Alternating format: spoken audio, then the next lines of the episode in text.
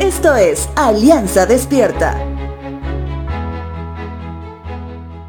En el libro de Job vamos a encontrar cómo este varón, a lo largo del libro que lleva su nombre, intenta en primer lugar refutar las teorías del por qué le pasó todo lo que le pasó en relación a las afirmaciones de las personas allegadas a él.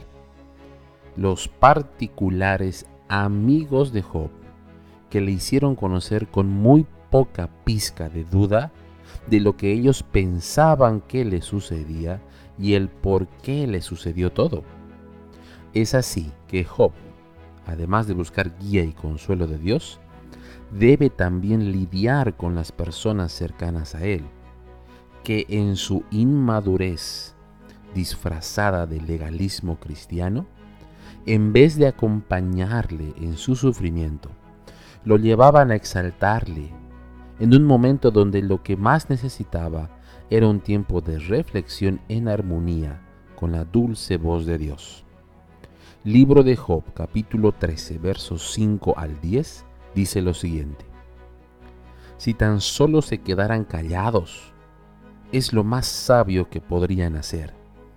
Escuchen los cargos que presento presenten atención a mis argumentos. ¿Acaso defienden a Dios con mentiras?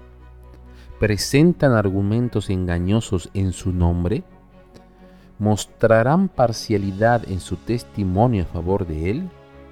¿Serán los abogados defensores de Dios? ¿Qué ocurriría cuando descubra lo que hacen? ¿Creen que pueden engañarlo tan fácilmente como lo hacen con la gente, si en secreto hacen inclinar los testimonios a su favor, ciertamente se meterán en problemas con él. Los amigos de Job creían que él era un pecador empedernido y que esa era la causa de sus males y que su testimonio carecía de valor porque el estado de Job no cambiaba.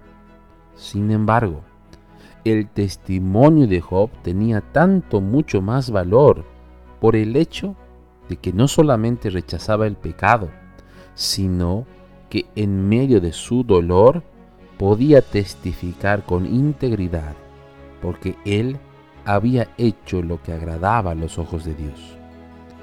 Es por esa razón que tu testimonio también tiene mucha validez, porque viene de la fuente. No es la historia del amigo, del vecino, de tu primo, sino es tu propia vivencia, de cómo Dios ha sido fiel contigo a pesar de lo que pasaste.